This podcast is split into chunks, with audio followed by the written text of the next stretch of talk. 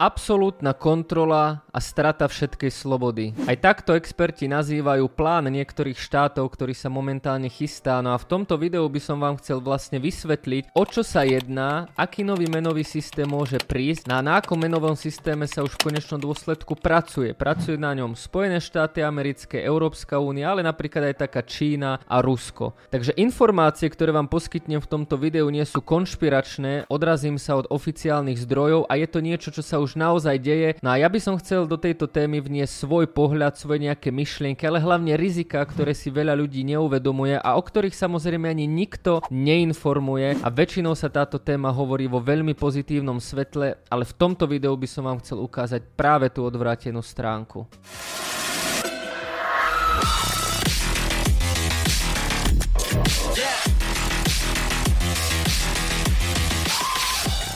Ahojte, moje meno je Jakub Kráľovanský a vás zdravím pri ďalšom videu a ak sa vám tieto videá páčia, dajte odber, dajte like. Ešte predtým, ako prejdeme k téme a tieto videá vám nestačia, chceli by ste toho obsahu viac a chceli by ste napríklad vidieť, ako si budujem svoje ETF akciové portfólio, tak dole máte link na investície vo Vrecku, táto služba stojí 9 eur mesačne, vy sa aktuálne do nej môžete pridať a práve v tomto mesiaci začínam budovať svoje akciové ETF portfólio. Takže link máte dole aj v pripnutom komentári poďme späť. Nie je žiadnym tajomstvom, že svet sa mení a pomaly sa mení aj menový systém. A v posledných týždňoch som ohľadom toho natočil niekoľko zaujímavých videí. Natočil som video o tom, ako je možný koniec amerického doláru, ako nás čaká vlastne nový menový systém. No a tieto videá nie sú náhodné, pretože to bola taká predpríprava práve na toto video, ktoré práve sledujete. Ak ste práve tieto videá nevideli, tak určite je dobré si ich pozrieť, pretože pochopíte širší kontext toho vnímania, v akom stave momentálne sme. Na to, že prichádza nový menový systém, nie je žiadny výmysel, ale je realita, pretože na pozadí sa na ňom už pracuje a pracujú v podstate na ňom všetky veľké štáty a zoskupenia.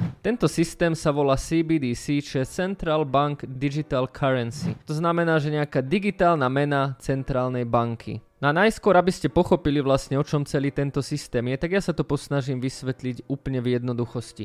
Predstavte si centrálnu banku, v Amerike je to napríklad Fed, v Európskej únii je to Európska centrálna banka, v Českej republike je to napríklad Česká národná banka. Na táto centrálna banka sa rozhodne, že vydá vlastne svoju vlastnú digitálnu menu a tá mena bude len digitálna. To znamená, časom nebudeme mať hotovosť. No a napríklad, keď sa to rozhodne Amerika alebo Európska centrálna banka, tak to znamená veľký problém pre tie komerčné banky, ale to by som v tomto videu nerád hovoril. Bude to vyzerať asi tak, že my si stiahneme nejakú aplikáciu ten centrálnej banky, bude to nejaký náš internet banking, k tomu samozrejme dostaneme karty a vo svojej podstate sa až tak mnoho možno pre bežného človeka nezmení, ale to len na prvý pohľad. Attractive.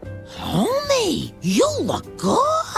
All for you, baby. Ten rozdiel, že to bude mena centrálnej banky, tak má to hneď niekoľko nevýhod a ja vám hneď poviem tie rizika, čo sa vlastne s príchodom tých CBDC môže stať. Na záver videa si povieme, v akých štádiách jednotlivé CBDC v konkrétne vo svete už sú, pretože toto nie je nejaká teória, toto nie je ilúzia, ale CBDC na pozadí už naozaj fungujú, dokonca v niektorých štátoch sú už v pilotnej testovacej verzii. Takže čo je vlastne zlé na tom, že centrálna banka vydá nejakú svoju digitálnu menu, hotovosť dá sa povedať skôr či neskôr zanikne a my budeme mať vlastne len jednu centrálnu menu niekde v aplikácii, ktorá bude pod 100% vplyvom tej centrálnej banky. Rizík a tých nevýhod je hneď niekoľko. Za prvé je to 100% centralizácia. Tým pádom, že máte niečo 100% centralizované, ak sa náhodou ten systém pokazí alebo nejako hackne, je to veľký problém. Tým pádom to môže byť nestabilita toho finančného celého systému v prípade nejakých kybernetických útokov, v prípade nejakých výpadkov a podobne. Za ďalšie to môže byť manipulácia s úrokovými sadzbami. Zoberte si, že ak celá Európska únia používa jednu tú istú menu, ktorá je naviazaná na centrálnu banku, tak zoberme si príklad, že máme teraz recesiu. Hej, to znamená, že ľudia nemíňajú, nemajú moc prácu a podobne. No a vy ak tú recesiu chcete ako keby ukončiť a naštartovať znova ten rast, tak môžete dať napríklad negatívny úrok na sporiace účty. Na čo to bude znamenať? To bude znamenať, že vy ak budete mať vlastne sporiaci účet práve v tej centrálnej banke, kde budú tie peniaze ležať, nebudú sa hýbať, tak tá banka vám nepriráta úrok, že vám nepriráta napríklad 1-2 eurá za mesiac, ale práve naopak vám ich odčíta To znamená ten negatívny úrok. Na vás to kvázi bude nútiť tie vaše peniaze míňať. Na keď ich začnete míňať a začnete nakúpať rôzne statky ako auta,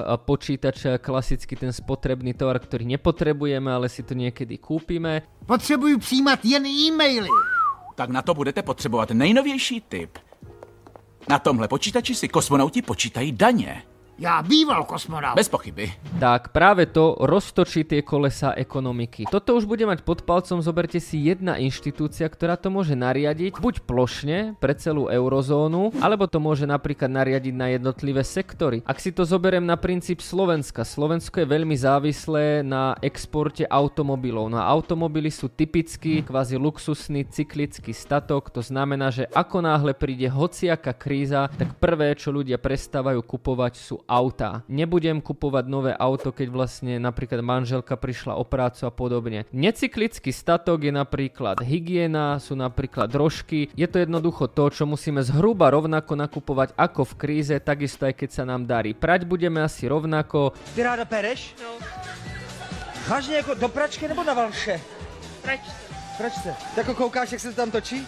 No, Jesť pečivo budeme asi rovnako, ale auto si proste v recesii zrejme nekúpime, pretože sa obávame o náš príjem. A toto je presne tá funkcia, ktorú by tá centrálna banka mohla využívať. Že ona si môže vytipovať sektor, že dobre, chcem podporiť tento sektor. Slovákom, ktorí napríklad si kúpia ojazdené alebo nové automobily, tak dám napríklad nejakú 10% zľavu alebo podobne. Tým pádom my ako spotrebitelia sa naozaj môžeme stať obyčajnou figurkou v tomto celom ekonomickom svete. No ak si myslíte, že niečo také není možné a že toto by si vlastne tie centrálne banky nikdy nedovolili, tak vás sklamem, pretože v Číne sa toto už verejne komunikuje, že s digitálnym juanom niečo také aj reálne príde. No ak vlastne máte jednu menu v jednej aplikácii, nemáte hotovosť, tak to znamená, že vaša centrálna banka má 100% kontrolu nad vašimi peniazmi a to znamená, že aj nad vašimi údajmi. Takže centrálna banka presne vie, kedy vám chodí výplata, čo si za to kupujete, aké máte nákupné zvyky, a kedy si nakupujete,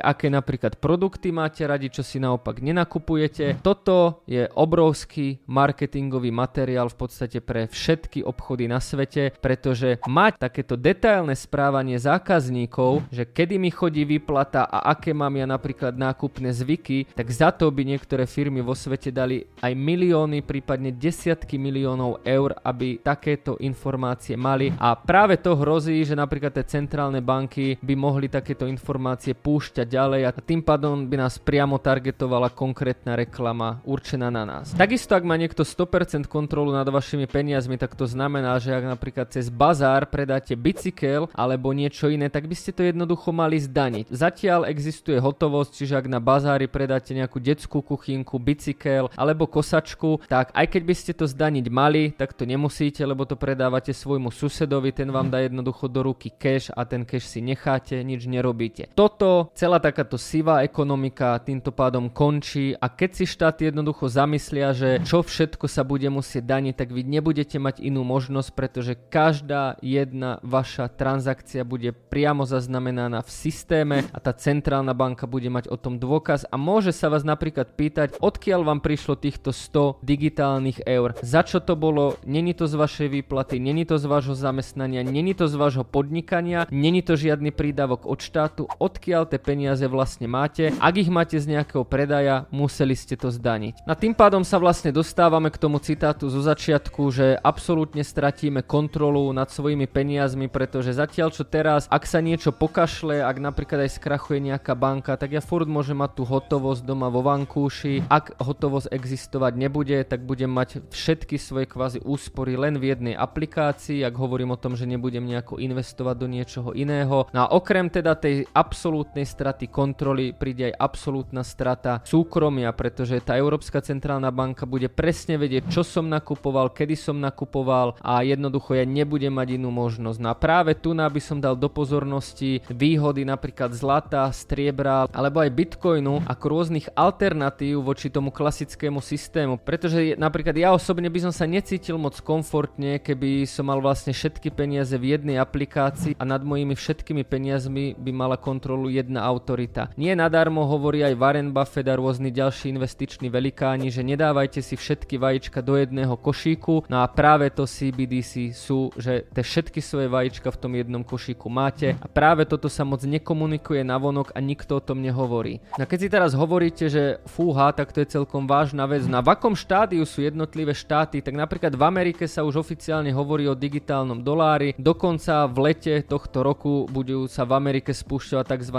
Testovacie instantné platby, to znamená, že po celom území Spojených štátov amerických, ako náhle urobíte nejaký prevod, tak ten bude instantný, okamžitý. No ale je už toto príprava práve na ten digitálny dolár, ktorý už sa v tomto roku začína testovať práve skrz tie instantné platby a podľa informácií by 2024-2025 mohlo prísť k nejakej čiastočnej realizácii. Keď sa pozrieme do Číny, tam je to asi najpokročilejšie, tam už sa minulý rok skúšala aj aplikácia práve od centrálnej banky, takže tam už niečo také sa testuje od roku 2022.